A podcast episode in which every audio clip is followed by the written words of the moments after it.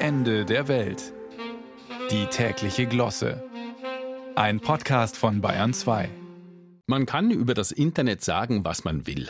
Zum Zeit totschlagen gibt es nichts Besseres. Wer von uns staunt nicht immer wieder gegen das Wochenende hin, wenn einen das eigene Handy über die durchschnittliche Bildschirmzeit in Kenntnis setzt? Drei Stunden, zwölf Minuten täglich. Ein kleiner Fortschritt, sieben Minuten weniger als noch in der Vorwoche. Ja, ja, man kommt ganz wie von selbst von Hölzchen auf Stöckchen oder vom Hundertsten ins Tausendste.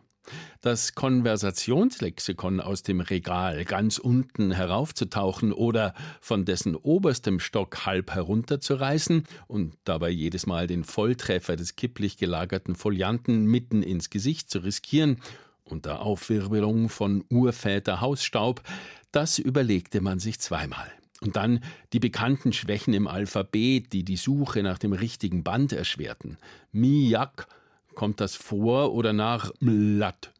Im Netz ist das alles viel leichter. Klick, klick, der nächste Link mit sachdienlichen Erläuterungen, oft schon bereitgestellt unten auf der Seite. Und nach drei, vier solchen Wissensvertiefungen im Sekundenrhythmus weiß man oft schon nicht mehr, was man anfangs eigentlich rausfinden wollte und liest sich trotzdem forschend fest.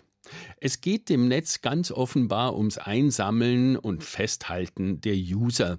Anders wäre es nicht zu erklären, dass der, der sich eben für etwas entschieden hat, ein Reiseziel, eine Turnhose, ein Weinüberraschungspaket zum Beispiel, sofort das gleiche nochmal angeboten bekommt, nur billiger. Gibt's das denn? Und schon geht es wieder los, das Suchen, das Vergleichen lauter sinnhafte Tätigkeiten, aber draußen senkt sich die Sonne schon und der Tag ist mit Preisvergleichen vertan.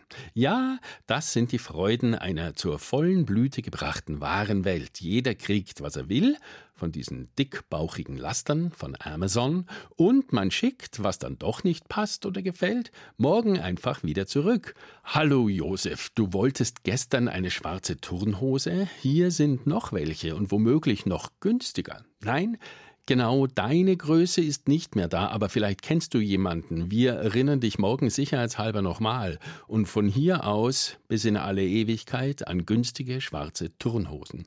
Personalengpässe, lächerlich. Die sitzen alle zu Hause vor dem Bildschirm und kommen von den Preisvergleichen im Internet nicht mehr weg.